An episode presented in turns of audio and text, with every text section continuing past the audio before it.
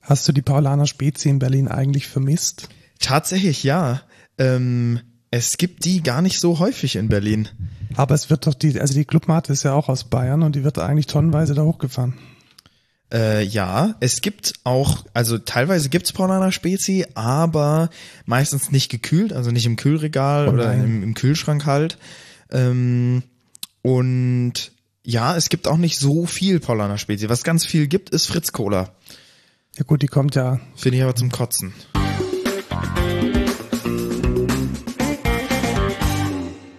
Hallo und willkommen zur 87. Folge Code Culture Podcast.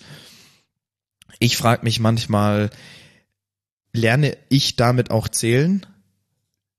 die Frage ist, welche, welche, welche Folge haben wir denn heute? Hä? Das habe ich doch gerade gesagt. Hast du gesagt, habe ich, habe ich nicht hingehört. Die Dann ist 87. Folge. 87. Folge. Ach, sehr gut. Dann ist die nächste Folge die, Ich bin Lukas. und ich bin Markus und wir begrüßen euch zur, ja, eigentlich 14-tägig, manchmal auch sommerpausig bedingt, äh, bisschen länger, äh, Rückschau auf die Tech News der vergangenen Wochen und einem Thema der Woche, was irgendwie Nerds und Menschen, die programmieren, interessiert und einem Code der Woche, einem No-Code der Woche und ein bisschen Gelaber dazu. Und heute ist der 13. August, also der 13. August, August ist, wo wir aufnehmen, tatsächlich. Genau, und auch publizieren, weil wir machen natürlich keine Qualitätssicherung, sondern hauen das Ding so raus, wie wir es aufgenommen haben Genau. und fangen jetzt auch direkt an mit dem Feedback und Rückblick. Du warst in Berlin, Lukas. Ich war in Berlin für, ja, ich könnte es fünf Tage nennen. Es waren im Endeffekt aber eher nur so drei und ein Viertel. Weil du bist mit dem 9-Euro-Ticket zwei Tage hoch und runter gefahren. Genau. Jeweils, ähm, die, die Hinfahrt hat zwölf Stunden gedauert, die Rückfahrt elf Stunden, glaube ich. Ja, abenteuerlich. Ja, und eine Kleinigkeit hast du uns mitgebracht für den Burger der Woche, äh, unsere neue Rubrik. Tatsächlich. Die kommt Und aber erst die später. Kommt erst später. So in ein, zwei Sätzen, was ist, was war der Höhepunkt, was ist die Empfehlung außer der Burger? Ähm, die Empfehlung ist, geht nicht in große Cafés, die ihr am Alex seht und geht lieber zum 44 Bracky in ähm, Prenzlauer Berg. Richtig, richtig lecker. Sehr gut. Ich habe es mir tatsächlich schon in meinen Guide gepackt. Ich habe nämlich in Apple Maps ähm, so, so diese Guide-Funktion für mich entdeckt. Äh, bist du jetzt auch Apple Maps-Fan geworden oder ähm, immer noch bei Google Maps? Boah, ich habe so wenig das benutzt tatsächlich. Ähm, In Berlin, was war da dein, dein Orientierungstool der Wahl? die anderen. Sehr gut. Ähm, ja, so kann man es auch machen. Also deine Ja. App war einfach deine Reisebegleitung. Genau. Äh, und sonst fahrt vielleicht nicht mit Regios nach Berlin. Äh, das ist mein letzter Tipp noch. Ja, kostet dann aber halt 9 Euro und nicht 100, Genau. 150. Ja. Ja, 130 hat's äh, hätt's mit dem ICE gekostet. Deswegen, ja, wir haben uns da schon einiges gespart. Ähm, dafür nicht so sehr an den Nerven gespart. Es war schon, äh, ja, unangenehm in der Hitze bei einer nicht funktionierenden Klima mit irgendwie zwei, 20 Menschen in einem Waggon. Ja, Ja, also in einem nicht, Abteil. nicht immer, nicht immer fresh. Ja. Äh, aber ganz fresh geworden ist Notion. Hast du es auch gemerkt, was da passiert ist? Und ich muss wieder sagen, ich bin immer noch kein Freund. Es hat mich wieder an meinem Ja, aber lass mich, lass mich Ja. zuerst erzählen, Komm, erzähl, was, genau, was, erstmal- was erstmal verbessert, die, die, News in Anführungszeichen. dann, dann kann dein Rant Aber ja, ich habe schon gemerkt. Genau, also Notion hat jetzt, ich bin mir immer noch nicht ganz sicher, ob es tatsächlich nur eine absolute Optimierung von dem JavaScript-Code innerhalb von, äh, wie heißt dieses, von Electron ist, Elektron, ja. ähm, oder ob sie es tatsächlich reimplementiert haben äh, mit einer Native UI, weil es fühlt sich jetzt sowohl auf iOS als auch auf macOS gefühlt tausendmal schneller und besser an. Also zum einen gibt's eine neu durchdachte, kann man schon so sagen, UI mit so ein bisschen Slide-Over und der Möglichkeit, dass es eben nicht so ein klassisches Paging, Vorwärts-Rückwärts-Konzept ist, sondern dass man äh, die Datenbank, die Tabelle noch hat, so eher so Master Detail. Das finde ich relativ gut und es ist wahnsinnig schnell geworden. Also wo man früher noch warten musste, bis die Seite lädt, das hat sich oft so angefühlt wie eine klassische Webseite, die dann halt geladen wird und wo dann erstmal das ganze JavaScript sich aufbrezeln musste. Und das geht jetzt rasend schnell. Also es fühlt sich wirklich an, als wäre es eine native App und ich vermute auch, dass es eine native App unter der Haube ist. Aber jetzt darfst du gerne wieder ranten, weil du bist immer noch kein Fan von Notion, hast du gerade eben gesagt.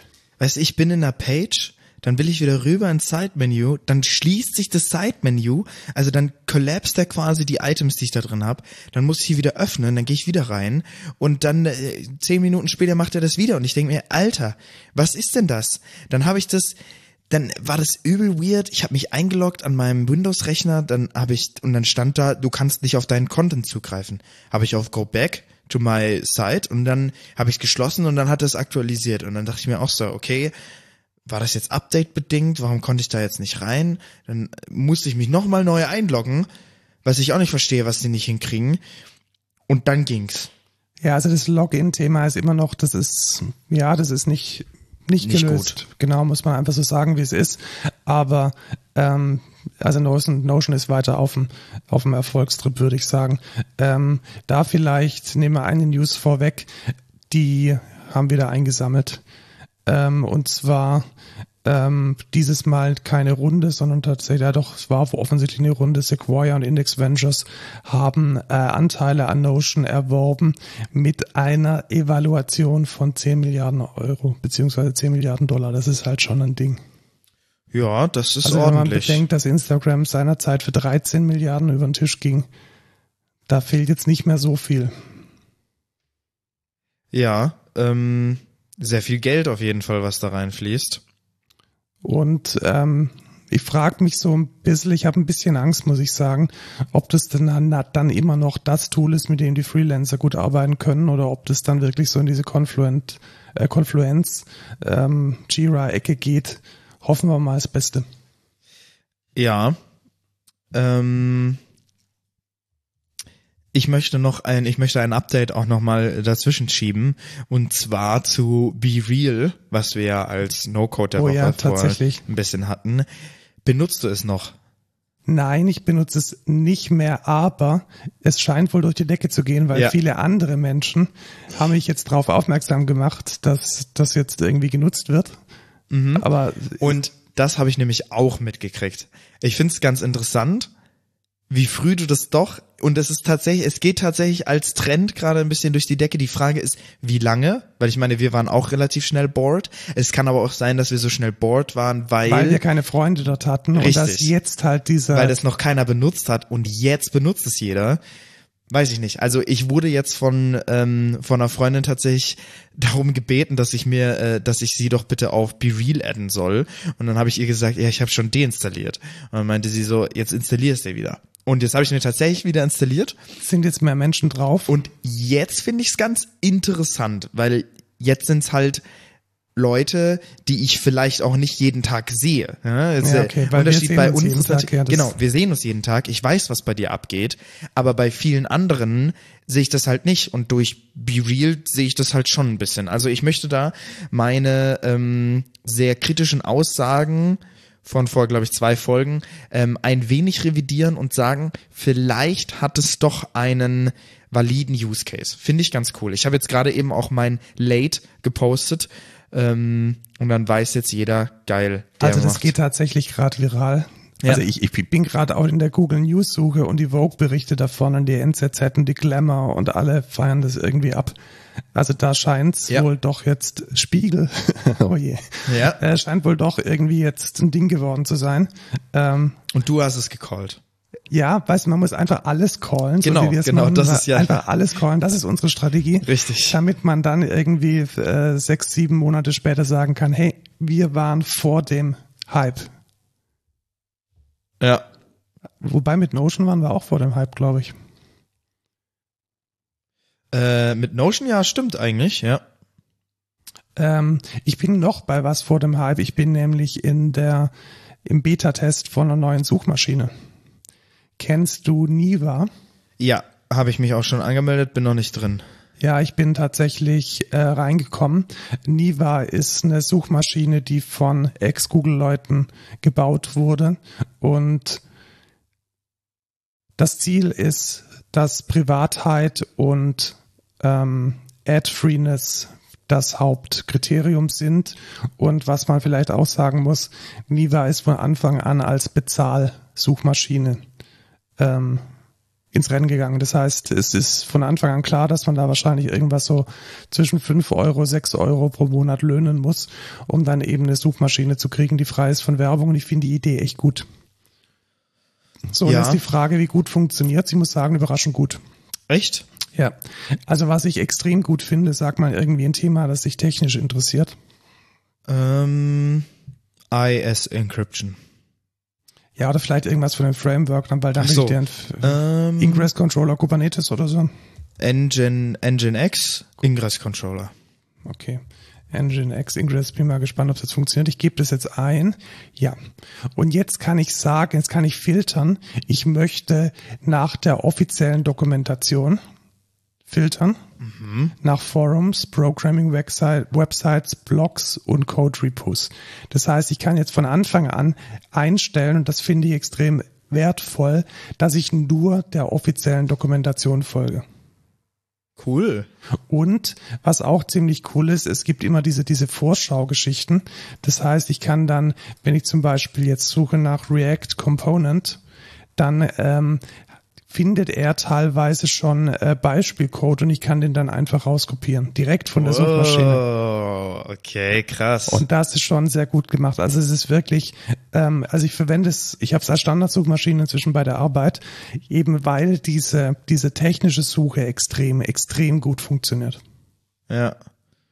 Und ähm, ja, ich nutze das jetzt mal. Ich gebe ein bisschen Feedback so zur, zur deutschen Localization, wenn mal irgendwie ein Such, eine Suchanfrage nicht das liefert, was ich erwartet hätte. Und kann es aber jedem empfehlen. Also wenn ihr ähm, auch der Beta joinen möchtet, niva.com, äh, kann man sich anmelden. Und was, was ich auch ganz gut fand, also das Onboarding in die, in die Beta war tatsächlich ein halbstündiges äh, Zoom-Meeting. Was? Ja, Wirklich? Ja, also da hat dann wirklich ein, ja, ich, ich bin der Dritte in Deutschland oder so. Also es Krass. ist ähm, noch relativ wenig in Deutschland. Und sie haben dann halt ja gesagt, was geht, was nicht geht, so dass man da ein bisschen besser versteht, was man jetzt testen soll und was der Testschwerpunkt ist. Also, woher weiß man denn, ob man jetzt drin ist oder nicht? Weil rein theoretisch habe ich mich gerade angemeldet und kann jetzt hier suchen. Ja, da müsstest du eigentlich drin sein. Also kannst du jetzt suchen? Hast du einen ja. Account? Ich habe einen Account und kann jetzt suchen. Das ist dann aber bestimmt nicht die Beta, sondern das ist dann die, äh, das, was halt schon released ist. Ja, tatsächlich. Ja, cool. Aber das ist ja cool. Ja, also dann ist wohl, ähm, dann ist es nicht mehr Closed Beta, sondern gibt's wohl schon eine released Version und könnt ja, euch. Funktioniert. Also ich kann jetzt hier suchen. Engine, ja, cool. Engine X Proxy Manager habe ich gerade ja, gesucht. Gut. Perfekt. Dann äh, haut rein und nutzt Niva. Finde ich eine gute Sache, einfach weil es mal eine sinnvolle Alternative zu Google ist. Tatsächlich, ja. Finde ich auch ganz cool. Dann noch eine kleine Überraschung, die diese Woche per SMS zu mir gekommen ist, tatsächlich per SMS, SMS. Äh, die Telekom schenkt gerade den Kunden, die einen größeren Vertrag haben, zwölf Monate Disney Plus. Ist das äh, Netzneutralität? Das ist eine sehr gute Frage. Also grundsätzlich ist es, also erstmal die Netzneutralität wurde ja ähm, durchgesetzt. Das heißt, mit, mit wahrscheinlich sang- und klanglos werden jetzt die so langsam diese ganzen Angebote verschwinden, die Zero-Rating für, was weiß ich, WhatsApp, Snapchat, Instagram, Instagram Spotify. Facebook, Spotify, YouTube gemacht haben, die gehen jetzt nicht mehr. Das sind verboten. Und Telekom hat ja schon reagiert und hat von den Bestandsverträgen jetzt einfach das Inklusivvolumen fast, fast verdoppelt in den ganzen Verträgen. Mhm. Und vielleicht ist das jetzt ein weiterer Grund, irgendwie einen Mehrwert gegenüber den Mitbewerbern zu liefern, weil ja, man kann jetzt halt mit diesem Zero-Rating nicht mehr die Leute kriegen. Ich muss sagen, ich fand es ganz angenehm, weil ich bin jetzt niemand, der jetzt neun Euro ausgeben würde für Disney Plus pro Monat. Dann aber es geschenkt zu kriegen, why not? Ja, klar, da sagt man nicht nein. Genau, weil das läuft nämlich auch im Tesla, wenn man dann doch mal laden muss an einem Supercharger und keinen Bock hat, irgendwie einen schlechten Hamburger zu essen, dann kann man da genau eine Folge Simpsons schauen und äh, das Auto ist wieder voll. Ja, mega. Kommen wir zu den News, würde ich sagen. Nö, nö, nö, nö, News, News, News. Ich bin immer noch dafür, dass wir so... So, so peinliche Jingles Ja, brauchen. ich fände das so lustig. Ja, können wir vielleicht mal bei Fiverr irgendjemanden aufnehmen lassen. Ja. Gut, äh, kommen wir zu den ersten äh, Nachrichten der letzten Wochen. Die, vor allem ist das Web betreffen, Amazon hat die Preise für Prime erhöht. Hast du Prime? Ja. Hast du es gemerkt? Weil das wird ja einfach so vom, vom Konto abgebucht. Nö. Ja, also ich glaube von 49 auf 69,90. Also doch nochmal ordentlich. Krass. Ja, aber ich äh, zahle das zurzeit, glaube ich, eben monatlich, weil ich es immer mal wieder kündige, wenn ich jetzt nichts bestelle direkt. Ja, also ich bezahle es jährlich und ja, ich schaue da jetzt nicht so genau hin. Aber ich erinnere mich noch an Zeiten, als es 19 Euro im Jahr gekostet hat. Ja. Und ich muss jetzt auch sagen, ich habe jetzt nicht wahrgenommen, dass ich jetzt einen unglaublich großen Mehrwert durch Prime habe, außerhalb, dass ich, außer, außer dass ich eben am nächsten Tag äh, den Kram äh, geliefert krieg. Also an den zusätzlichen Services ist es nicht wirklich was dazugekommen. Ja, das sehe ich aber auch so. Aber für dich lohnt sich Prime natürlich trotzdem, weil du ungefähr jeden Tag ein Paket bekommst. Ja, wobei ich tatsächlich sagen muss, ich versuche mich jetzt ein bisschen zu reduzieren, was die, was das Kaufen bei Amazon betrifft. Was? Ja, tatsächlich. Also ich finde, ich bin nicht mehr mit allem so wirklich, also war ich eigentlich noch nie, aber ich habe gedacht, man, man muss auch irgendwo ähm, die Was? Kirche im Dorf lassen. Sehr nobel von dir. Aber so zwei, drei, vier, fünf, sechs Dinge, die Amazon macht, gefallen mir dann doch nicht. Und vielleicht muss man dann auch nicht zwangsläufig mit jeder Bestellung, die man macht, Amazon unterstützen. Ja. Wir hatten's vorher ähm, mit Navigation und ähm, ja, es geht um Apple Maps. Heißt es Apple Maps? Es heißt Apple Maps, genau.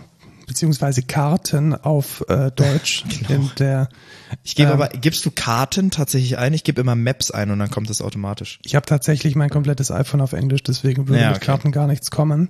Ähm, wir hatten es tatsächlich noch gar nicht erwähnt, weil wir jetzt irgendwie drei Wochen Pause hatten, aber Ja. Apple Maps hat das, was man bei Google unter Street View kennt, jetzt, man muss schon sagen, klang, äh, klamm und heimlich ausgerollt für ganz Deutschland.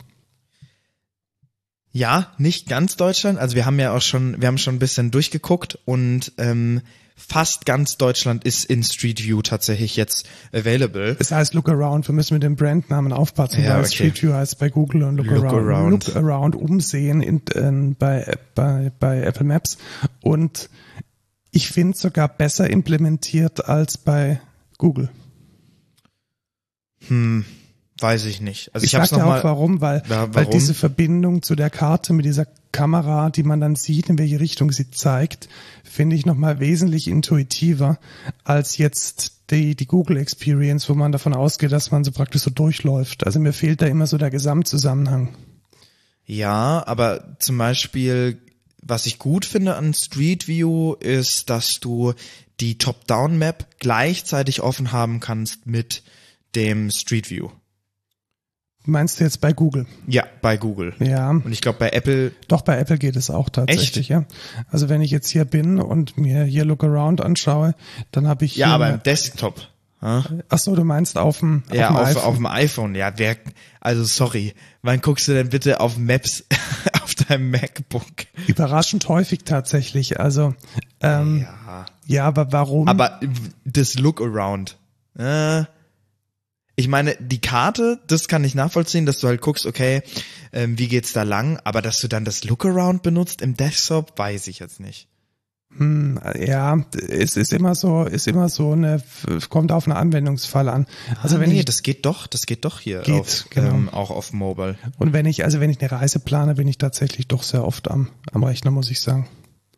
Ja, okay. Ja, okay, das ist schon cool. Vor allem dreht er sich mit um, man sieht die Map noch, man ähm, sieht jetzt hier genau, wo ich wohne.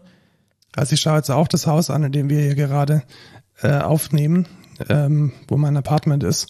Und es ist schon gestochen scharf und es ist echt eine schöne Experience. Ja. Ja, ist schon cool. Ist schon cool.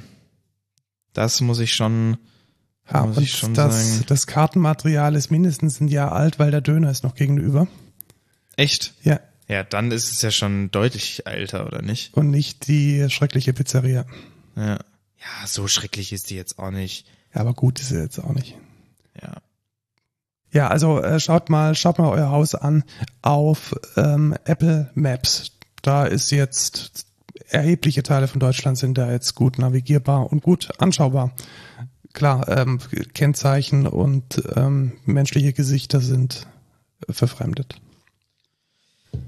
Weitere Konkurrenzkämpfe, diesmal nicht in Sachen Apple und Google, sondern Apple auch wieder, aber Spotify, Apple und TikTok.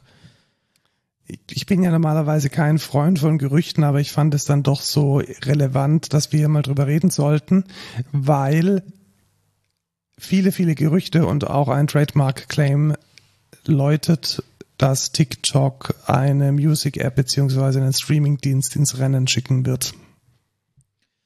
Interessant. Ein weiterer Player neben Spotify, Apple Music, Deezer und was weiß ich nicht ja, noch. Ich bin gespannt, ob es ein komplett anderes Konzept ist. Also TikTok hat ja sowas Aufmerksamkeitsspanne und Recommendation Algorithms betrifft echt die Nase vorn.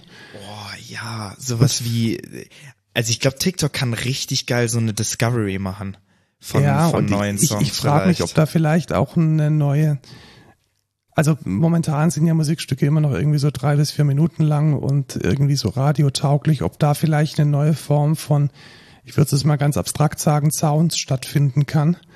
Die, du meinst so wie im NFT-Market?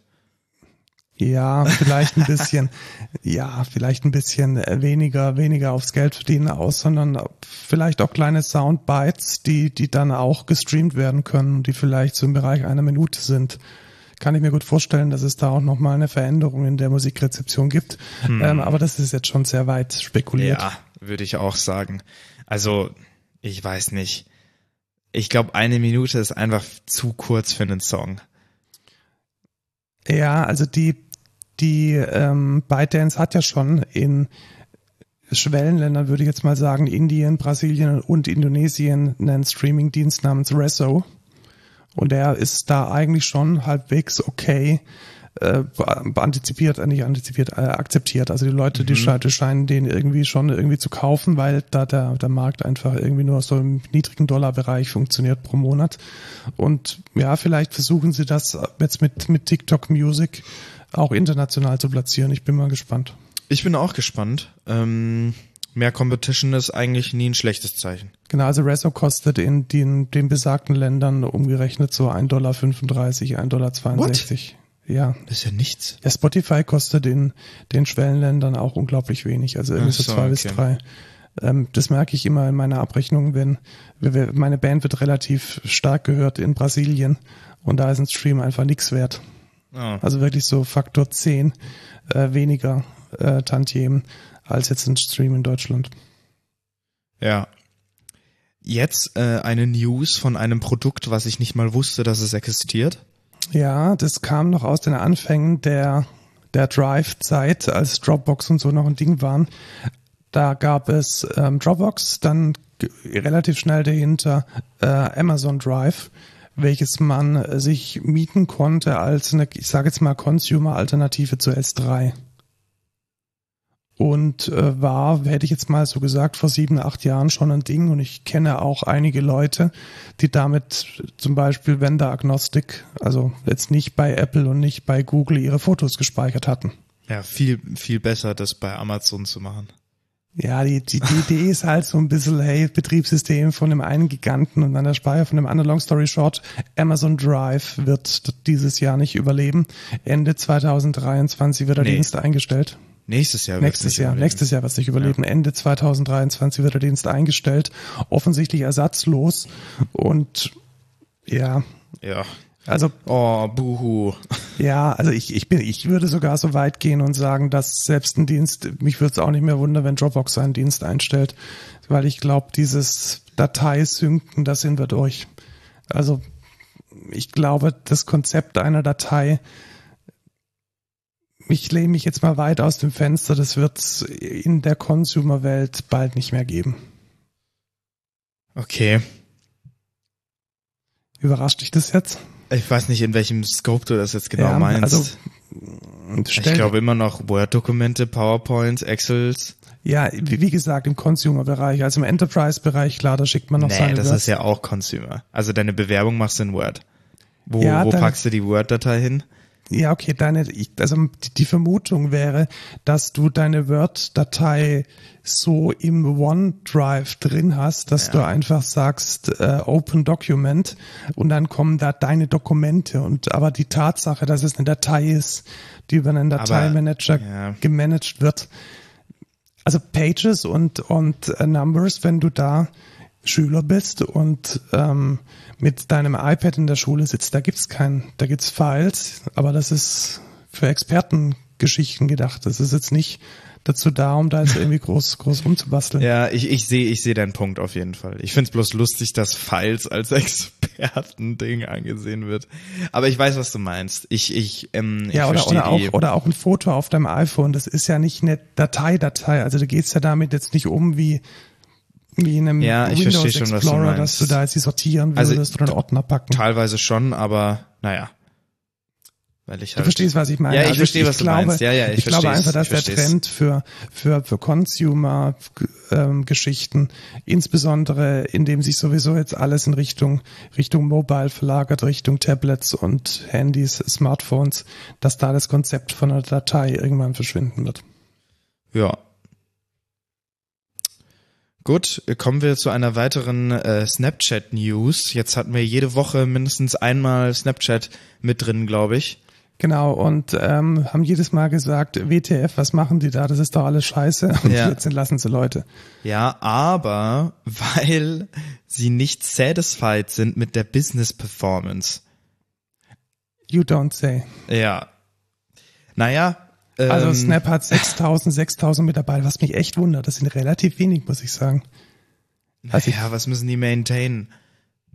Ja, aber Diese also, eine scheiß App da Ja, und machen dann irgendwie schon verstanden, aber die, die haben ja auch Goggles und Kram und so. Also 6000 fand ich schon relativ, Ja, relativ wenig, muss ich sagen, für dafür, dass äh, Snap am liebsten. die, größten Bullshit-Produkte rausbringen. Ja, aber die wollen, also die sehen sich doch, und sie waren auch realistisch. Sie waren irgendwann mal äh, schon in dem Rennen mit, mit, mit Instagram und, äh, und TikTok und so, da waren die mal ein Player. Also es ist ja jetzt nicht so, dass Ja. das irgendwie von nichts kommt. Und sie haben es halt einfach verkackt. Also da ist halt, genau, da ist halt nichts passiert. Und ähm, naja, ich glaube, das wird sich jetzt, wird sich jetzt auswirken auf die, auf die, ja, Mitarbeiter. Auf die Mitarbeiter dummerweise. Das sind dann traurigerweise diejenigen, die die Konsequenzen zuerst spüren. Schade. Ja. Ähm, kommen wir zur Hardware. Sehr interessant. Es ist ja eher mein Feld jetzt. Oder? Ja, Staubsaugst du noch alleine?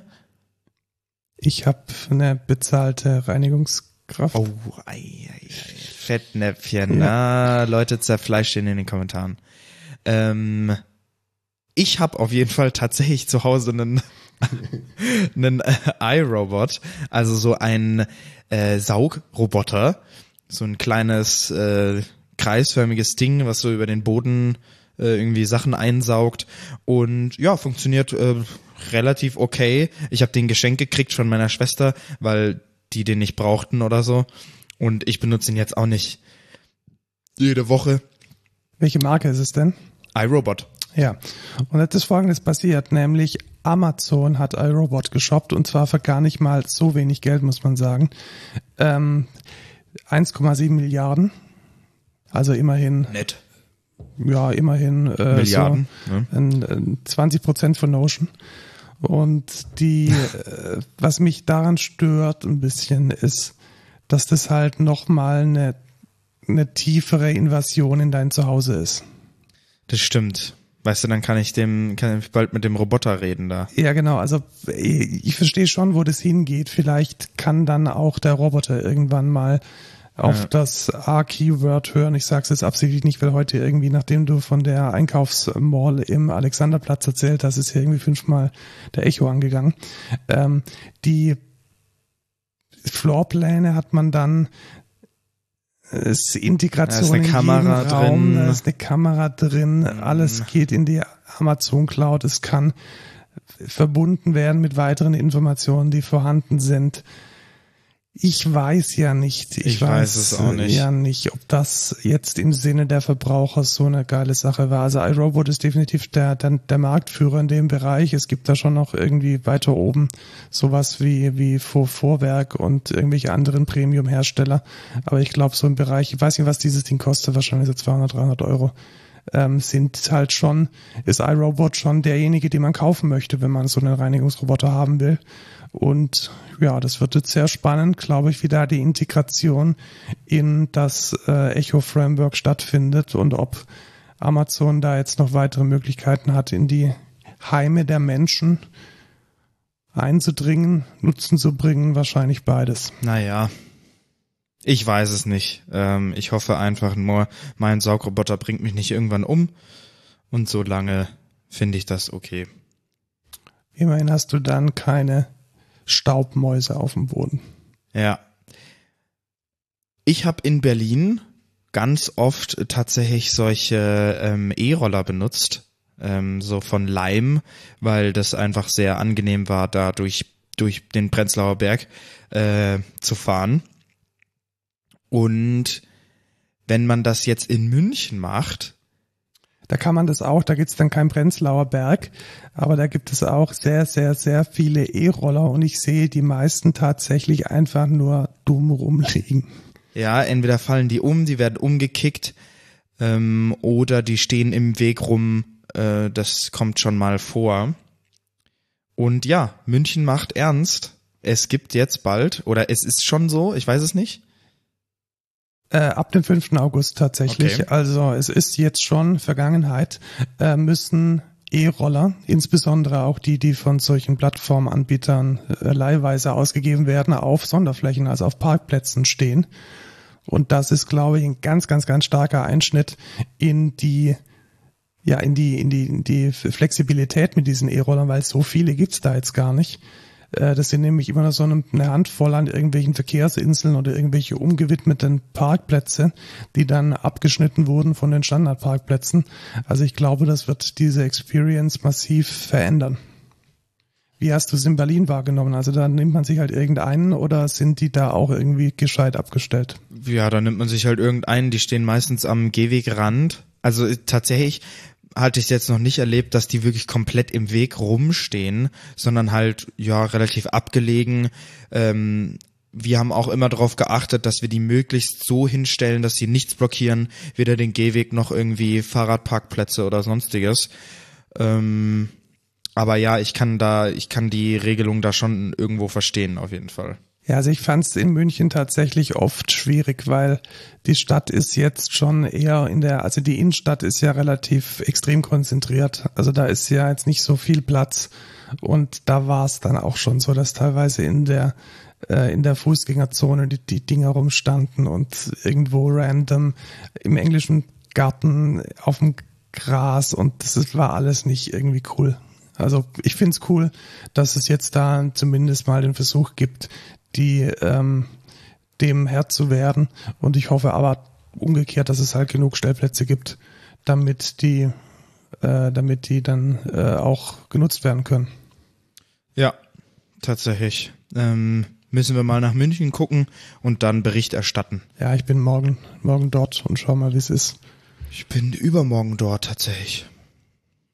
Dann sehen wir uns vielleicht, weil ich bin übermorgen auch noch dort. Ich habe tatsächlich Urlaub. Äh, Nee, übermorgen ist auch Feiertag.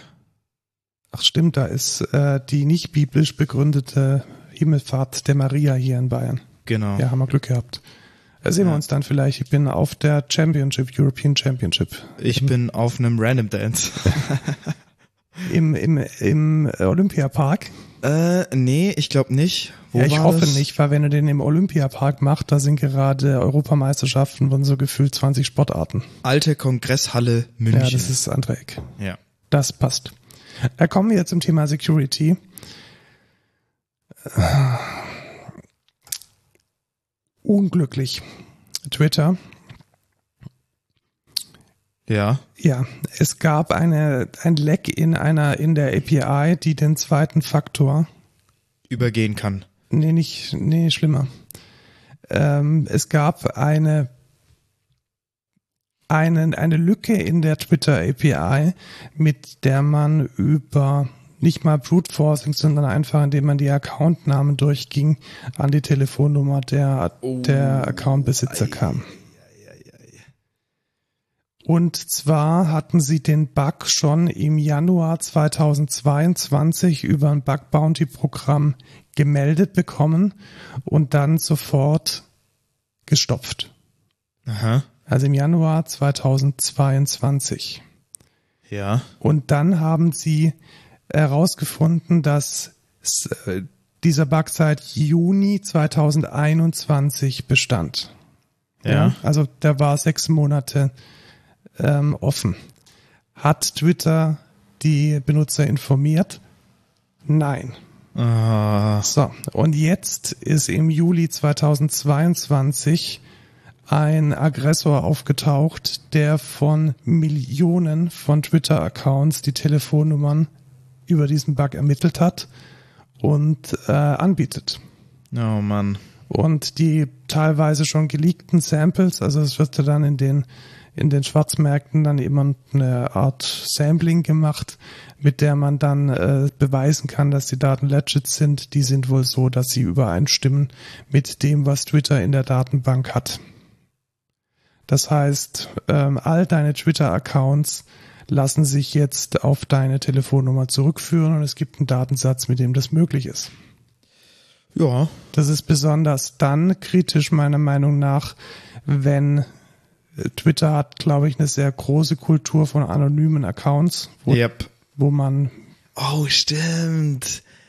Stimmt. Das heißt, du kannst ja tatsächlich dann sagen, okay, Ja. du weißt, welcher anonyme Account wer ist anhand von der Telefonnummer. Genau, du kannst einfach Boah. korrelieren und kannst über die Telefonnummer korrelieren und dann die Dark Accounts und die Krass. politisch aktiven Accounts, die Leak Accounts, die vielleicht auch sehr privaten Accounts, Stichwort NSFW, äh, mit den echten Accounts, mit den Vollnamen-Accounts verbinden.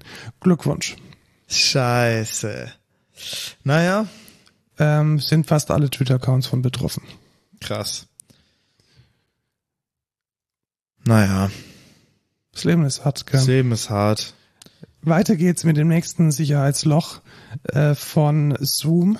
Da ist es möglich, auf der DEFCON wurde vorgestellt, wie man mit Zoom eine Privilege Escalation machen kann. Was braucht man dazu? Man braucht normalen Benutzerzugriff auf einen Mac Ach so, das heißt, ja, okay, ja. und kann es dann root werden. Ja, okay. Das ist im Kontext von, von äh, firmengemanagten Macs halt spannend. Das ist richtig, ja. Genau, also wenn man jetzt, was wäre der Angriffsvektor? Du bist irgendwie, du hast einen Firmen-Mac, der ist irgendwie zuge, zugedübelt, weil Security und mit dem Zoom-Installer, der ist es, es ist nicht Zoom direkt, sondern so ein kleiner Daemon-Prozess, der dauerhaft äh, irgendwie nach Updates schaut und dem konnte man irgendwie was unterjubeln, sodass dann eine Privilege Escalation möglich ist, weil der das Binary, das man ihm unterjubelt, nicht überprüft hat auf eine Signatur, sondern nur, ob der Zertifikatsname richtig ist. Ich habe das an der Uni anders gelernt. Ich habe da gelernt, dass der Zertifikatsname nicht ausreicht, aber vielleicht meinen die das bei Zoom ein bisschen anders. Schade. Also, ähm, long story short, wenn ihr äh, Macs in eurer security-relevanten, in eurer Firmennetzwerkstruktur habt, dann müsste man mal die Zoom-Installer updaten und da den neuesten Patch einspielen. Ja, gut, dass wir kein Zoom benutzen. Ja, aber ich habe es tatsächlich halt auf dem Rechner, weil viele Ja, aber das ist ja egal. Kunden, ja genau, das mal. Also- ich bin sowieso rot, also von Ja, daher eben. alles, alles, alles fein. Das ist ja scheißegal. Wenn- also ja, das ist nur Für interessant. uns ist es nicht interessant, Ja. aber für irgendwelche Enterprises, die halt gemanagte Macs rausgeben, da ist es sehr relevant. Oder für Kinder, die das MacBook von der, vom, von den Für Eltern gekriegt ambitionierte. Kinder. Also ja, genau. genau, also wenn ein Kind sowas, sowas hacken kann, dann, ähm, dann ist es gut, dann hat's verdient. Ja, dann Ja. hat's verdient, Root Access zu kriegen. Dann hat man verdient, mal Root Access zu Ja. kriegen und dann doch irgendwie die Kindersicherung auszuschalten. Kommen wir zum Thema der Woche. Thema der Woche. Ich merke schon, wir brauchen, wir brauchen diese, diese, diese Jingles. ähm, wir wollten uns heute mal ganz locker und auch ein bisschen so über eine Marktanalyse zum Thema Remote Development unterhalten. Vor allem, weil es uns selber gerade. Genau, also uns betrifft es. Wir haben da verschiedene Anforderungen, andere Anforderungen auch nicht. Und es gibt jetzt zu Remote Development verschiedene Player am Markt und wir wollen euch da einfach mal ein paar vorstellen. Was ist denn Remote Development erstmal ganz grundsätzlich? Und ich glaube, da versteht auch jeder ein bisschen was anderes, weil wenn wir jetzt dann gleich durch diese unterschiedlichen Tools und Plattformen gehen, dann werden wir auch merken, dass die teilweise ganz, ganz, ganz andere Konzepte haben. Wenn man mal sich der Sache so Top-Level annähert, dann ist es so, dass die Virtualisierung ja schon an vielen Stellen im Deployment 100% eingenommen hat oder angekommen ist. Das heißt, man deployt seine ähm, Applikation mit Docker, man arbeitet auf virtuellen Maschinen, man ähm, hat im Kubernetes virtuelle Environments, Plattform as a Service, Container as a Service haben wir letztes Mal schon vorgestellt. Und jetzt gibt es einen Teil in dieser gesamten Kette von Idee zur fertigen Software, der noch nicht virtuell und virtualisiert und abstrahiert ist und das ist die Entwicklung auf dem eigenen Rechner. Yep. Das heißt, wenn ich entwickle, dann habe ich da tatsächlich ein Entwicklungsenvironment, ein Dev-Environment und das ist hart installiert auf, einer, auf meiner Maschine. Das heißt, ich habe mir ganz viel Gedanken gemacht, welche Java-Version ich verwende.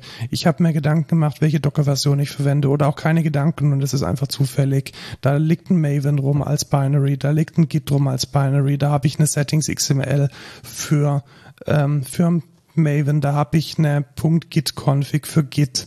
Da muss ich vielleicht mit Genf meine Java-Version ähm, managen. Da muss ich vielleicht die Node-Version managen. Also you, you get it. Es ist eine ganz klassische, hart installierte Umgebung, die auf meinem Rechner so ist, wie sie ist und woanders halt nicht. Und jetzt gibt es verschiedene Probleme, die dadurch resultieren. Und die verschiedenen Anbieter in dem Bereich, die versuchen dann diese Probleme auch mit der einen oder mit der anderen Strategie zu lösen. Aber kommen wir vielleicht mal zuerst zu den Problemen generell. Ich denke, das klassischste aller Probleme ist Works on My Machine. Yep. Was heißt das denn? Dass das Ganze auf deiner Maschine vielleicht funktioniert, aber auf anderen Maschinen vielleicht nicht, weil Versionen anders sind, weil einfach die Umgebung anders ist. Ja, und ich glaube, Lukas, du bist noch gemutet. Scheiße. Entmute dich mal. Oh, sorry. Bin ich jetzt entmutet? Nee, bist du nicht. Dann funktioniert das nicht mehr. Äh, dann. Das haben die jetzt geändert. Jetzt ist es ein Press-to-Ding. Das heißt, es ist ein Auto-Update gekommen. Ja, es ist ein Auto-Update gekommen, wo der, oh mein Gott, das ist dumm. Ähm, ja, macht nichts, das können wir alles fixen. Also warum sind wir gerade irritiert? Wir sind gerade irritiert, irritiert, weil Lukas praktisch ähm, äh, ja, das müssen wir halt jetzt in Post fixen. Ich kann Ja. mich jetzt nicht mehr richtig entmuten, oder? Warte. Oh, okay. Ich muss den Mute-Button jetzt einfach doppelt drücken. ja, also du bist jetzt entmutet Ja, genau, und lass jetzt, es jetzt okay. bitte so und, und äh, nicht, Ja, ja. genau, also wir Sorry, ich kann ja, dafür kann ich ja nicht. Ja, genau. Also sind wir, mal, wir, wir sind gerade sehr froh, dass wir nur einen virtuellen Mute-Button haben und keinen Hardware-Mute-Button, weil Ja. sonst können wir jetzt den ganzen Podcast aufnehmen, weil offensichtlich ein Update kam, welches den Mute-Button von Lukas Also den Podcast wegwerfen. Weil, ja. Genau, äh, g- äh, Ja. äh, den Mute-Button besser gemacht hat. Aber wir schneiden das jetzt auch nicht raus, weil wozu auch. ähm, die, genau, also wir, wir, wir haben dieses Remote Development und Works on My Machine heißt einfach, hey, pass mal auf, ich habe vielleicht hier diese Maven-Version und ich habe diese Java-Version und mit der geht's mit einer anderen nicht. Genau. Oder ich habe aus irgendwelchen Zufällen Abhängigkeiten auf eine Snapshot-Version oder auf irgendwie eine Latest und jemand anderes hat diese Abhängigkeit nicht und bei dem funktioniert es dann nicht und bei mir funktioniert es oder umgedreht. Und das ist oftmals ein Problem. Und jetzt versucht das, versuchen das verschiedene Plattformen, versuchen das zu lösen. Und wir wollen jetzt mal so von, ähm, von klein nach groß mal durchmarschieren und mal so ein bisschen vorstellen, welche Lösungen es da gibt. Also was vor einigen Monaten so ein bisschen durch die Decke gegangen ist mit einer Ankündigung, und wir müssen ja auch sagen, wirklich nur mit einer Ankündigung ist JetBrains Fleet. Das ist eine Cloud-IDE, die mich sehr stark erinnert hat an Visual Studio Code.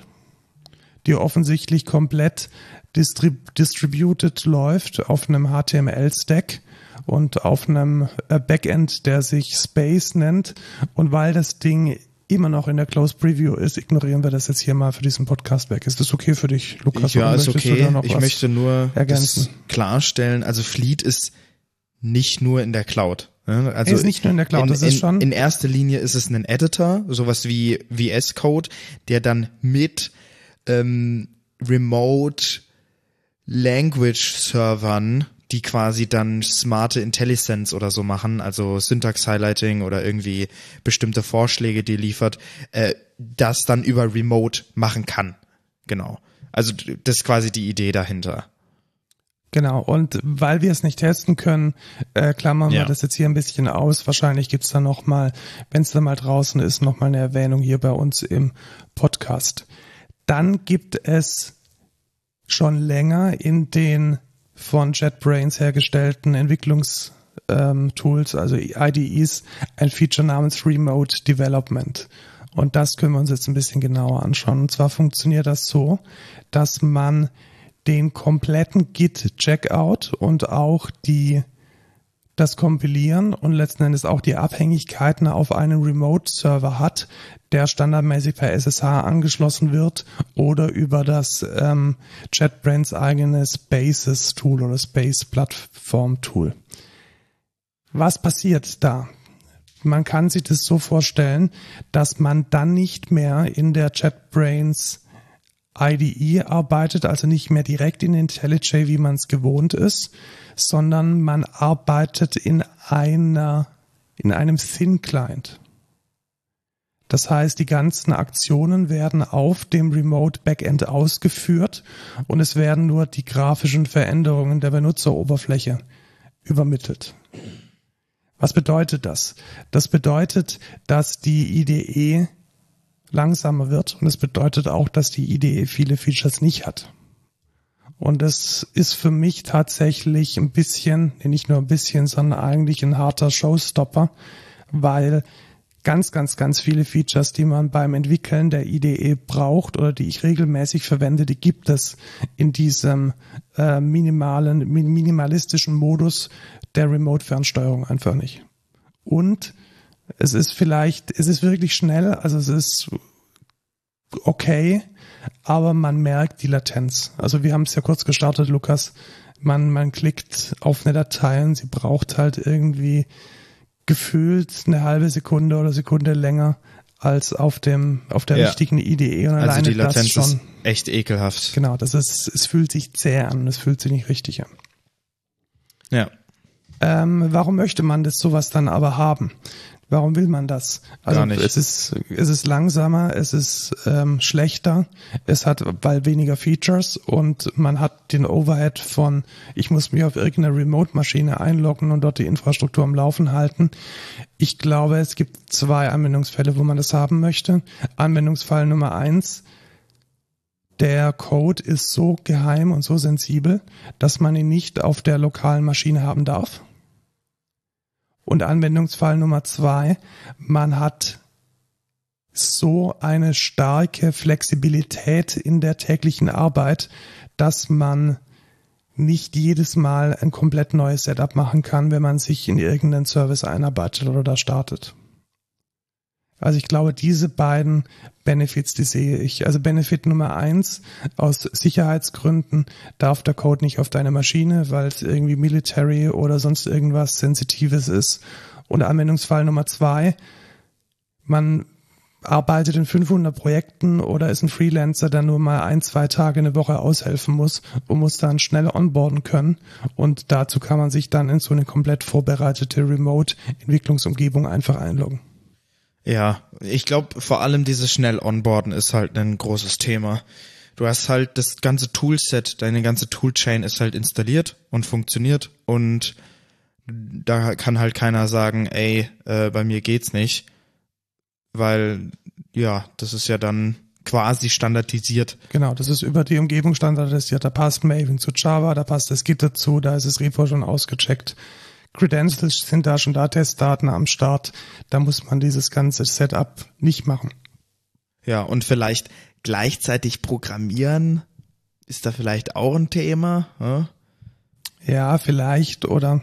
Also was ja, was ja dann quasi auch die Idee ist bei diesem Space, ist, dass Space auch dein Git verwaltet. Das heißt, du speicherst einfach nur und das ist dann schon im Git ja mit dann drin irgendwie. Weil ja, auch, auch vielleicht eine gewisse Abstraktion. Und was ich auch sehe, man kann halt wirklich mit einem Syn Client drauf. Also es wäre, denke ich, vollkommen fein, mit einem iPad im Zug zu arbeiten. Ja. Aber wer will das schon? Ich sag nicht, dass es jemand will. Ich ja, sage ja, nur, ja. Dass, es, dass es geht. Ich habe jetzt und, deins nicht ins Fragen gestellt. Ja, und ich glaube, das war's dann auch schon. Also wir, ich habe es für mich relativ schnell abgehakt. Ich sehe den Use Case, aber ich habe ihn nicht. Ja. Gut, kommen wir dann äh, zum nächsten Tool, welches in dieselbe Kerbe schlägt, allerdings nicht von JetBrains kommt, und das ist Gitpod. Gitpod ist, kann man sich so äh, vorstellen, dass in dem Git und in also Gitpod stellt dir einfach ein Git zur Verfügung, Git Repository zur Verfügung und da ist dann automatisch auch die das Environment mit drin. So kann man sich's ungefähr vorstellen. Und es, es funktioniert nur mit äh, Visual Studio Code und mit den Produkten von JetBrains. Genau. Also man checkt dann sein Repository aus von Gitpod und dann startet automatisch eine komplett konfigurierte, auch wieder an dieser Stelle Slim-Version von, ähm, von ähm, deiner IntelliJ oder dann die volle Version von Visual Studio Code und der Unterschied zu äh, dem, was äh, JetBrains herstellt, ist, dass es auch komplett im Browser laufen kann. Ja. Das heißt, Sie haben, äh, wisst ihr wahrscheinlich, Visual Studio Code ist komplett in HTML und JavaScript geschrieben. Electron. Genau, es ist im äh, in der Installation auf dem Rechner ist es gerappt in eine Electron äh, Applikation in der Electron Binary und man kann es auch im Browser ausführen und genau das machen die hier. Also die haben dann Visual Studio Code im Browser integriert und man kann dann direkt im Browser programmieren, testen, ausführen und dann auch deployen. Welche ja. Vorteile haben wir da wieder? Dieselben Vorteile, man muss sich nicht um sein lokales Environment kümmern, man kann Leute gut und schnell onboarden und man hat keine lokalen Checkouts von irgendwelchen Codes. Der Nachteil ist, es ist ein Browser, man hat wenig Kontrolle. Debugging ist wahrscheinlich sehr schwierig. Da ähm, fängt es dann an, ein bisschen schwieriger zu werden. Wobei ich jetzt sagen muss, das sehe ich jetzt auch und eigentlich ganz gut, wenn man so ein bisschen in dieser Gig-Economy lebt und mal schnell jemanden braucht, der, was weiß ich, dir das Layout schön macht oder mal schnell deine äh, Frontend-Anwendung irgendwie aufhübscht oder mal eine Woche dran arbeitet. Ich glaube, dafür kann ich mir Gitpod sehr gut vorstellen. Ja, ich auch. Aber für uns auch, würde ich sagen, nicht interessant. Es ist halt wieder Latenz und Latenz ist scheiße. Genau. Aber auch da wieder, das kann man sich hernehmen, wenn man im Browser entwickeln möchte, wenn man erstmal keine besondere Energie investieren möchte, sich ein Environment selber auf seinem Rechner zusammenzustellen. Ja. Gut, dann kommen wir jetzt zu den etwas tiefer greifenden Tools und da wollen wir euch jetzt noch zwei vorstellen. Und die zwei, die ergänzen sich tatsächlich extrem gut, weil sie so ein bisschen ein unterschiedliches Vorgehen und eine unterschiedliche Funktionalität haben, im Grunde genau das Gegenteil sind. Und ähm, die zwei Plattformen sind einmal Telepresence.io und Garden.io. Und ich würde jetzt mal mit Telepresence.io starten und dann können wir mit Garden.io abschließen. Gute Idee. Genau, also Telepresence.io findet ihr unter der Domain telepresence.io. ähm, es ist tatsächlich vollständig äh, Open Source, Free und Open Source. Es hat kein Pricing Table, es hat keine ähm, keine Swimlanes äh, Enterprise Ask Us, sondern es ist komplett frei und läuft als Sandbox Project unterhalb der äh, Cloud Native Computing Foundation.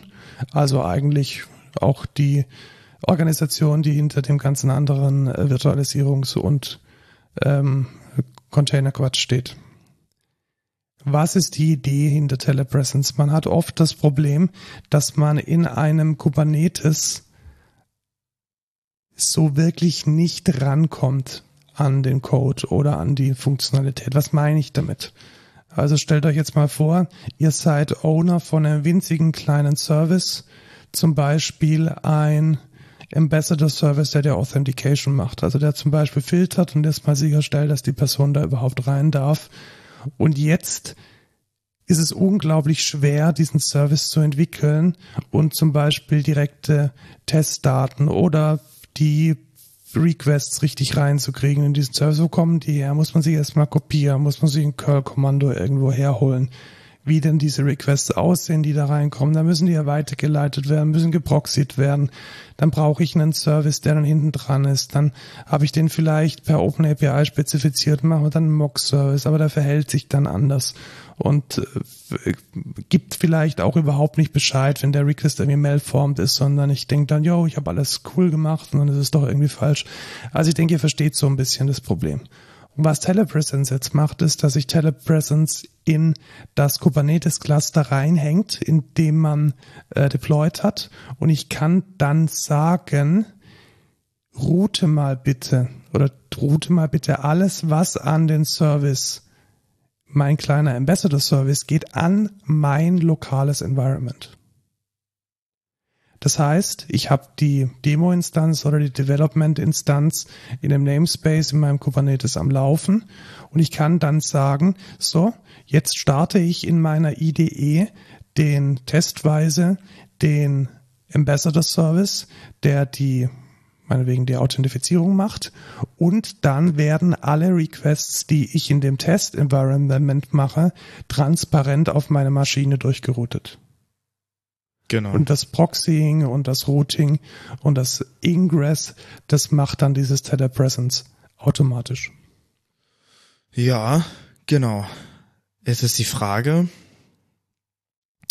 wie viel Wert bringt das tatsächlich? Also was es ja letzten Endes macht, ist ein Intercepting. Also so sagen sie das auch. Also ja. man intercept einen Service in meinem eigenen Environment. Und ich glaube schon, dass es, also ich denke, es ist gut, wenn man als Entwickler dieses Tool kennt und einsetzen kann. Ich glaube nicht, dass es 100% der Entwicklung sein wird, aber ich kann mir sehr gut vorstellen, dass man an einigen Stellen genau das haben möchte. So, hey, ich kann diesen Bug nicht reproduzieren oder hey, ich habe keine Ahnung, was da von Kafka kommt. Oder hey, ich habe keine Ahnung, wie jetzt der, der GraphQL-Request hier ankommt. Ich muss da komplex reinschauen und dann debuggen und mit SysOut erstmal die Log wiederfinden und irgendwie reinschauen, Remote Debugging, das kann man sich damit alles sparen. Und das finde ich eigentlich an dieser Stelle relativ cool. Ja, ich find's auch cool auf jeden Fall. Was ich halt da ein bisschen kritisch sehe, ist halt,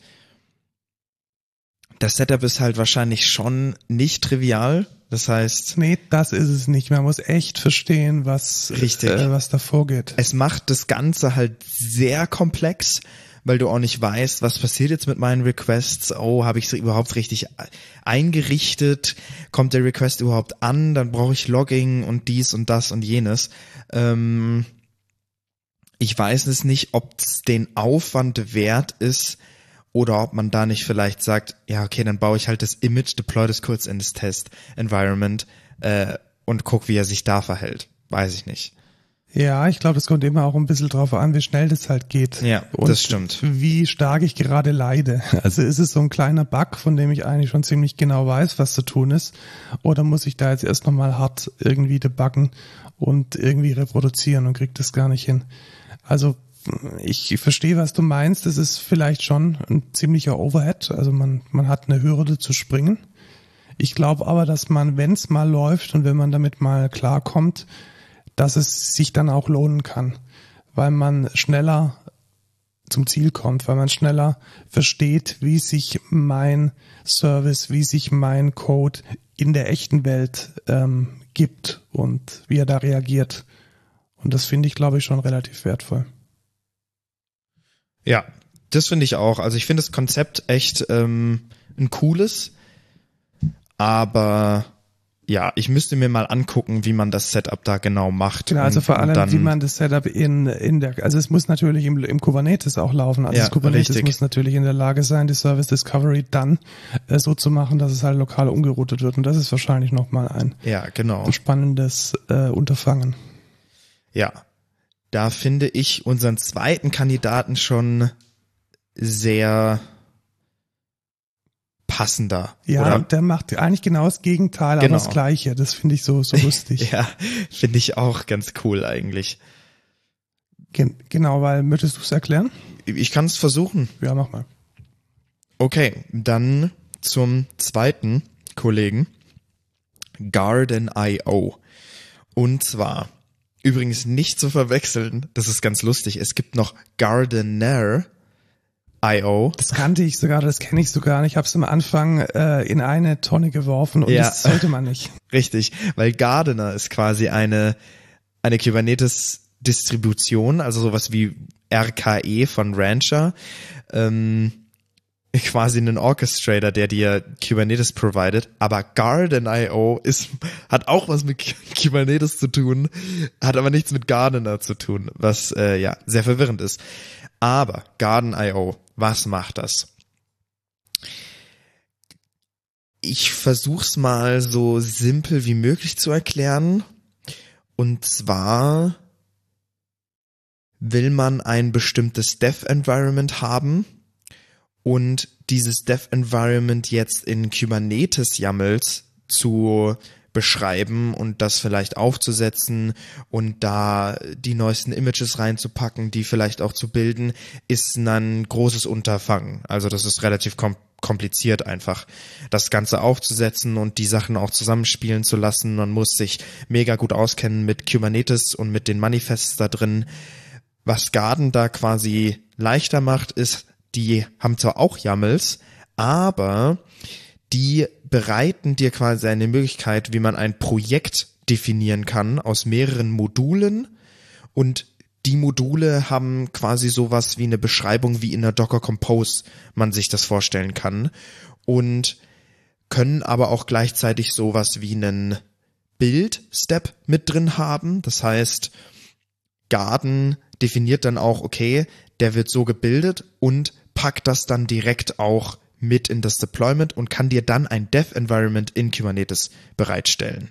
Und die Betonung liegt in Kubernetes. Richtig. Also wenn man jetzt vielleicht ganz klassisch mit Docker Compose gewohnt ist, das heißt, ich habe jetzt meine meinen Service und er braucht eine Datenbank und vielleicht noch einen anderen Service, auf den er zugreift, dann würde man vermutlich die Docker-Container der Datenbank und die Docker-Container des Service, den man verwendet, lokal starten.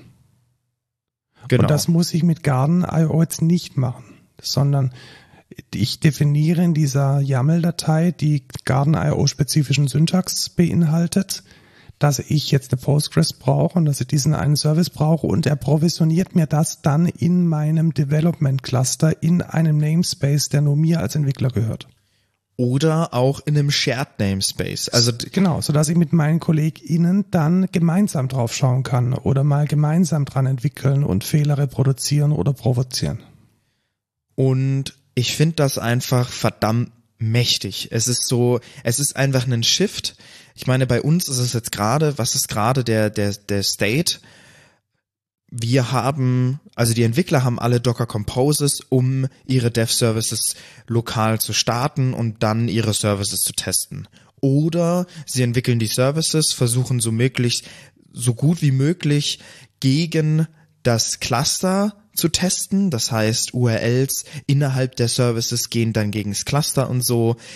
Wenn aber schon ein Cluster Ressource auf deinen Service zugreifen müsste, würde das schon nicht mehr gehen. Da wäre dann Telepresence vielleicht eine Idee für den Use Case. Aber was da dann quasi Garden.io machen würde, wäre, du spinnst dir deine Services nicht lokal mit einer Docker Compose, sondern hast ein Remote Kubernetes Cluster, was du als Entwickler ja gar nicht verwalten musst. Das heißt, du hast keinen Infrastrukturaufwand, du hast nur den Konfigurationsaufwand von deinem Service und dann sagst du einfach Garden Dev und der fährt dir ein Dev Environment innerhalb des Remote Remote Kubernetes Clusters hoch und leitet dir das erstens weiter auf Localhost. Das heißt, selbst wenn du irgendwie mit Localhost Adressen arbeiten möchtest, kannst du das noch machen. Kann aber auch natürlich im Cluster die Sachen bereitstellen und dann mit einer möglichst realistischen URL, vielleicht sogar mit HTTPS, ein, eine Dev-Instanz bereitstellen. Das heißt, du bist so nah an die Production, äh, an Production wie nur geht. Genau, und im Gegensatz zur Telepresence ist es so, dass ich trotzdem noch die Kontrolle habe über das, was ich gerade hochgefahren habe. Das heißt, ich bin jetzt nicht so ein Interceptor von einer bestehenden Installation, sondern ich habe ein möglichst production-nahes Environment in meinem privaten Kubernetes-Cluster hochgefahren mit den einfachen Mitteln von Garden.io. Man kann es jetzt mal ganz flapsig formulieren. Ich habe die ganze Payload, die sonst mein Docker frisst, ins Cluster geschoben. Genau. Und da ist auch einer unserer größten Probleme, weil mit der wachsenden Microservice-Landschaft hast du einfach verdammt viele Container. Also wir haben, wir haben irgendwie fünf Container, die dann selber nochmal eine Postgres brauchen. Das heißt, du hast dann nochmal fünf Container, die alle eine Postgres sind. Dann hast du, was weiß ich, noch eine Mongo, ein Elasticsearch, um quasi das ganze Projekt zu sehen. Und das kann nicht alles auf deinem MacBook laufen oder auf deinem Rechner laufen. Dafür ist der auch nicht gemacht.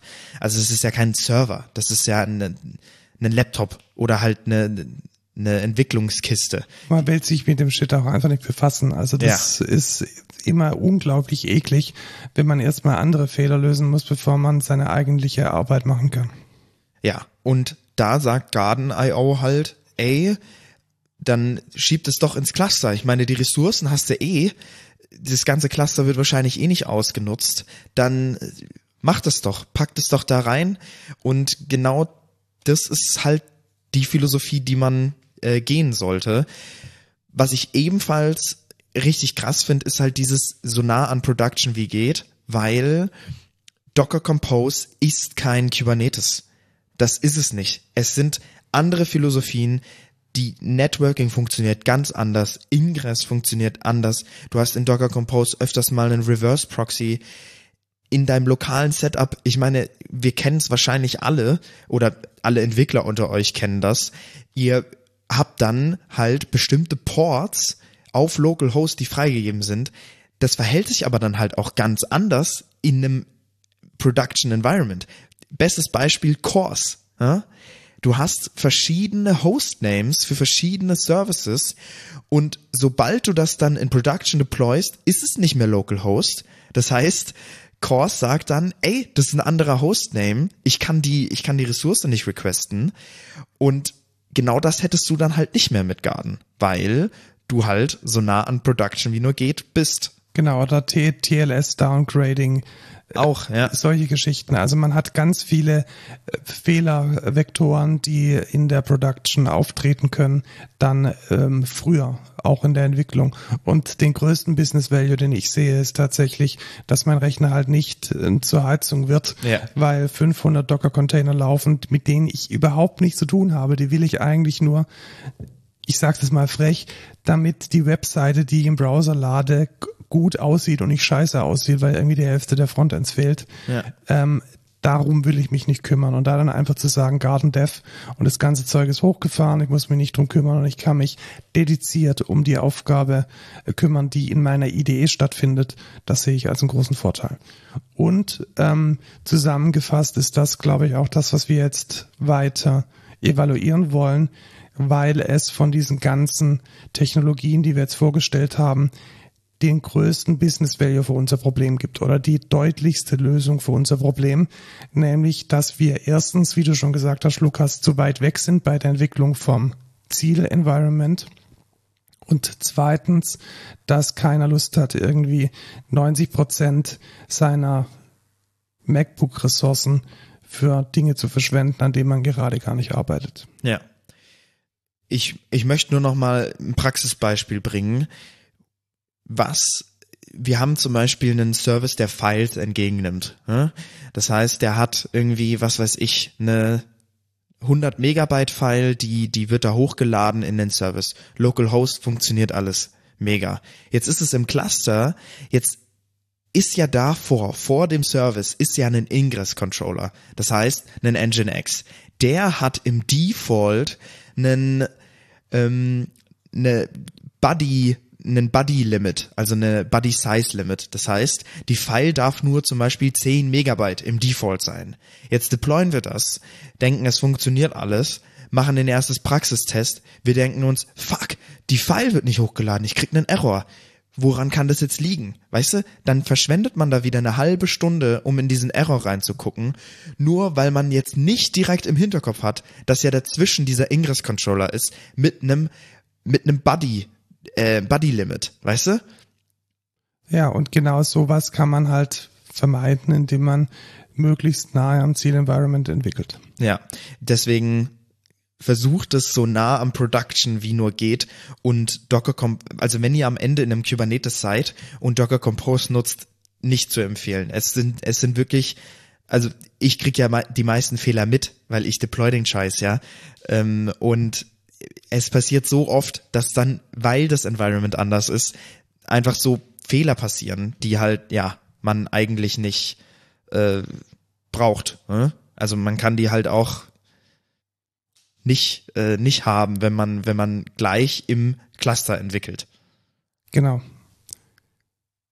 Das war der Überblick. Ich nenne noch mal kurz die einzelnen Produkte, die wir vorgestellt haben. JetBrains Fleet klammern wir aus, weil noch closed.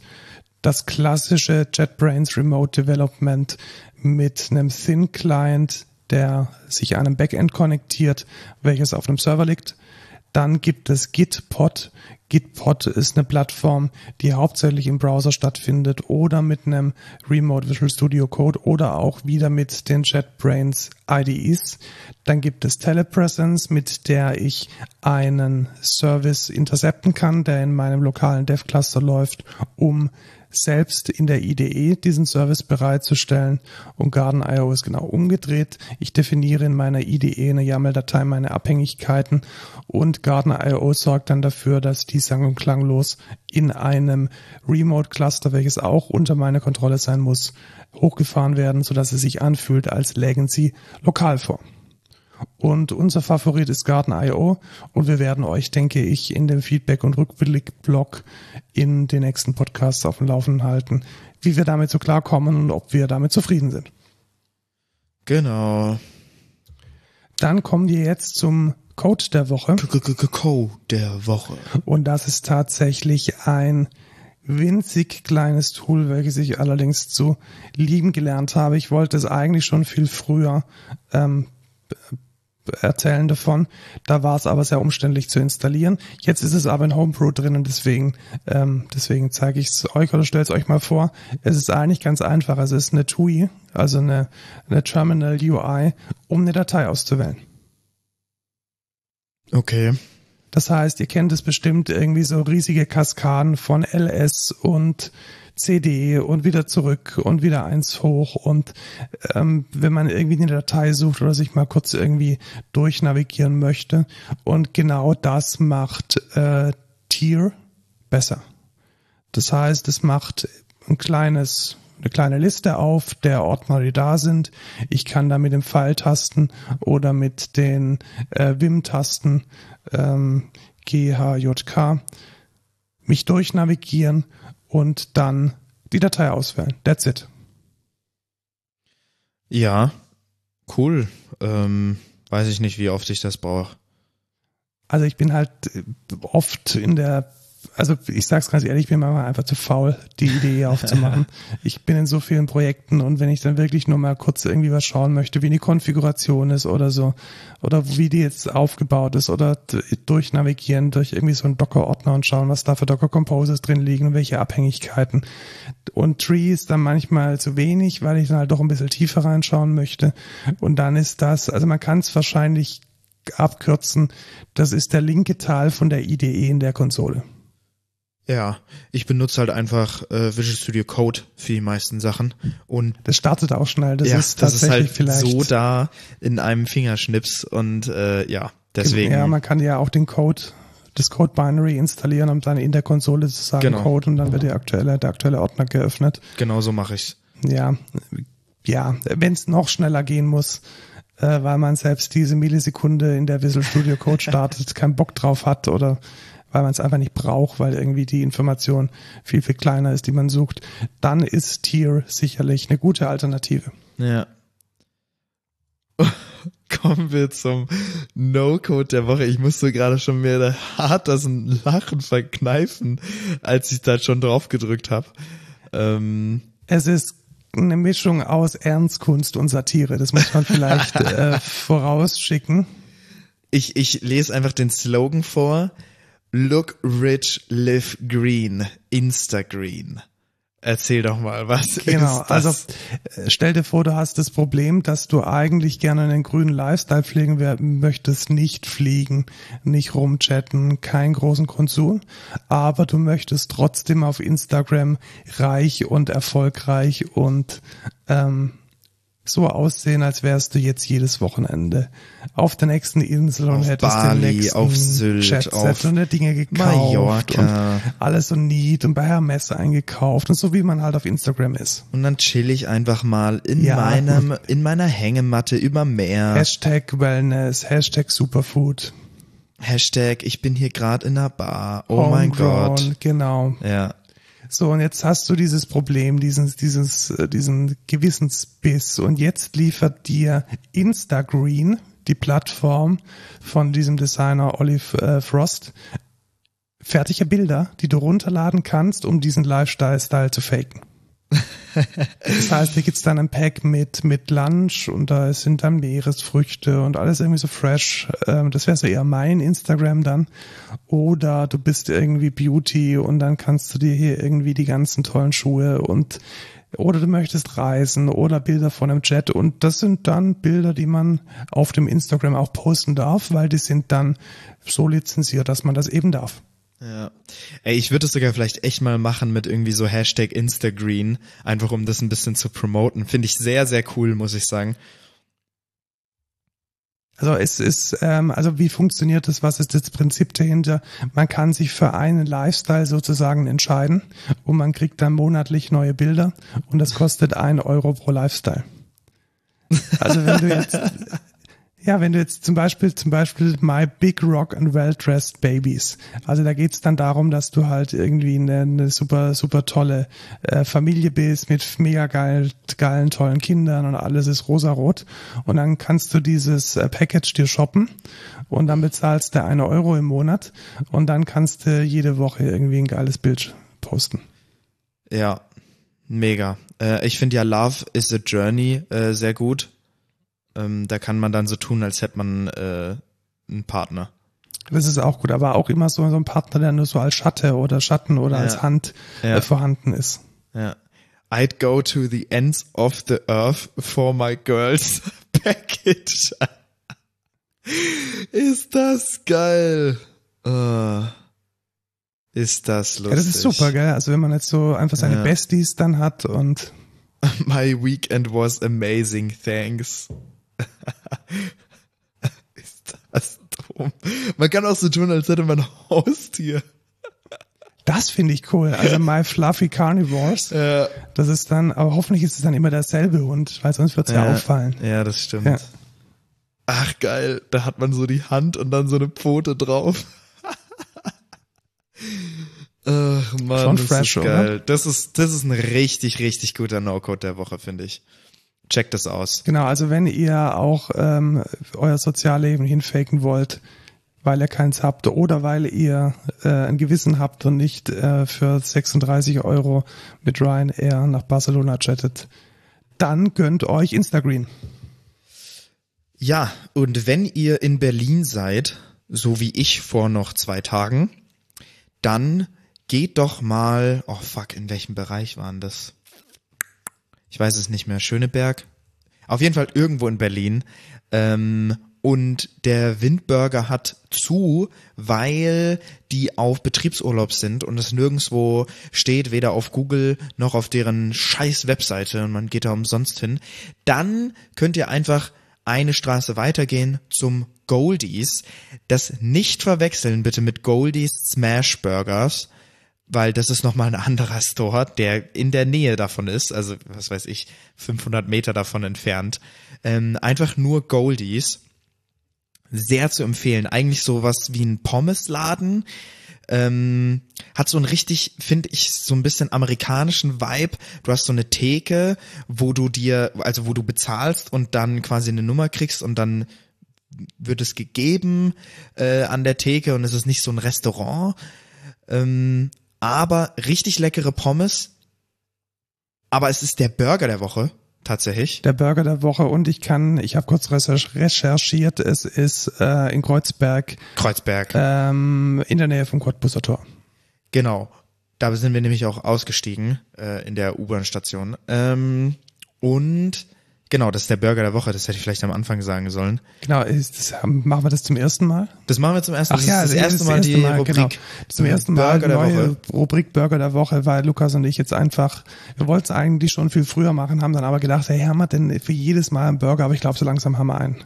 Ja, auf jeden Fall die haben auch Burger. Eigentlich dachten wir, die hätten mehr Burger. Die haben nur Chicken Burger, aber richtig, richtig leckere Chicken Burger. Also es ist der geilste Chicken Burger, den ich je gegessen habe. Sehr zu empfehlen. Richtig geile Soße, richtig leckeres, fluffy Brot, richtig schön, so wie es sein soll. Und oh, einfach lecker. Ich würde am liebsten jetzt gleich noch einen essen. Ähm, sehr zu empfehlen. Wir haben dort auch tatsächlich Bao, also Gong Bao, getroffen. Wer den kennt, ein YouTuber äh, mit einer Million Abonnenten. Damals viel mit Julian Bam gemacht. Und seine Freundin Kiko, sehr lustig. Wir haben dann nach einem Foto gefragt, sehr nett. Ähm, und der, würde ich sagen, empfiehlt Goldies auch weiter. Aber ja, wenn ihr mal in Berlin-Kreuzberg seid, sehr zu empfehlen, Goldies. Und Goldies Smash Burger gehört auch dazu. Also Echt? das ist eine Genau. Also auf der Webseite sind tatsächlich beide ah. verlinkt und das eine ist wohl mit, mit Beef und das andere nicht. Dann hätten wir da hingehen sollen, ey. Das wäre ja auch noch interessant Ja, gewesen. wir müssen ja sowieso noch mal nach Berlin gehen. Ja, äh, dann checken wir das auch Jahr, aus. um den Besuch nachzuholen. Und dann ähm, können wir sowohl ins Feindbergs als auch nochmal den Goldie Smash Burger uns gönnen.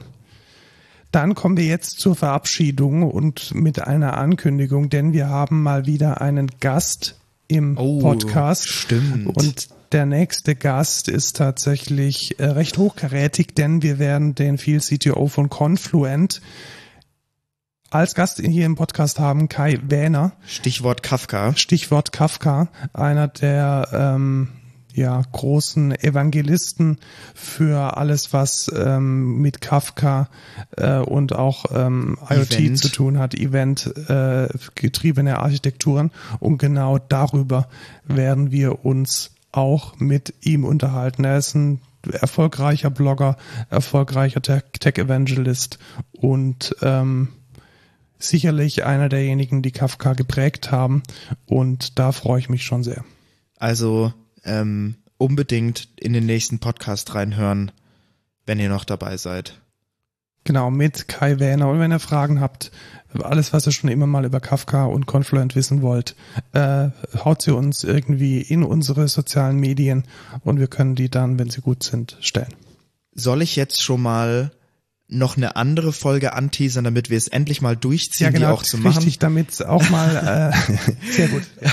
An Alex, wenn du da bist, also wenn du gerade diese Folge hörst, ähm, das ist jetzt dein Stichwort. Wir wollen mit einem alten Kumpel von uns, also nicht, dass der alt ist, ein Kumpel von uns, der, also von vor ein bisschen. Wir sind alle jung. Wir Lukas. sind alle jung. Ja.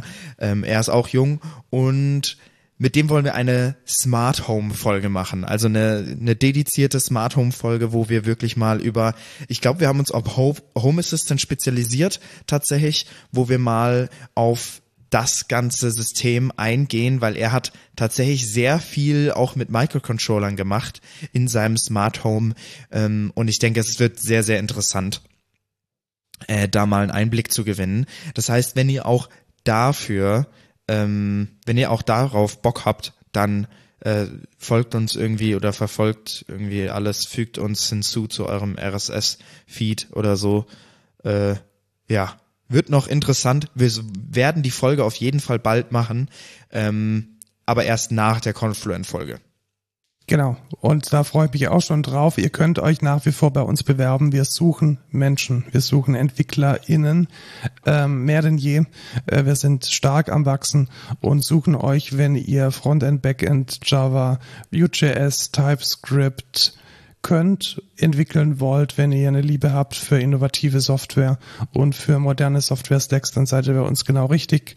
In Pfaffenhofen an der Ilm, Teilzeit, Homeoffice möglich ähm, schaut mal rein in unsere Stellenanzeigen unter karriereexcentra.de, auf CodeCulturePod bei Twitter, codeculture.excentra.de und tschüss, Lukas.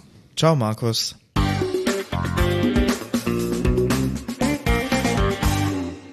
Wir suchen nicht nur Menschen, du suchst auch schon seit langem einen Alpaka für unser Büro. Ja, wir brauchen dringend einen Firmenalpaka. Ja, also wenn ihr einen Alpaka habt, wenn ihr ein Alpaka seid, wenn ihr, wenn ihr ein Alpaka seid, kommt vorbei.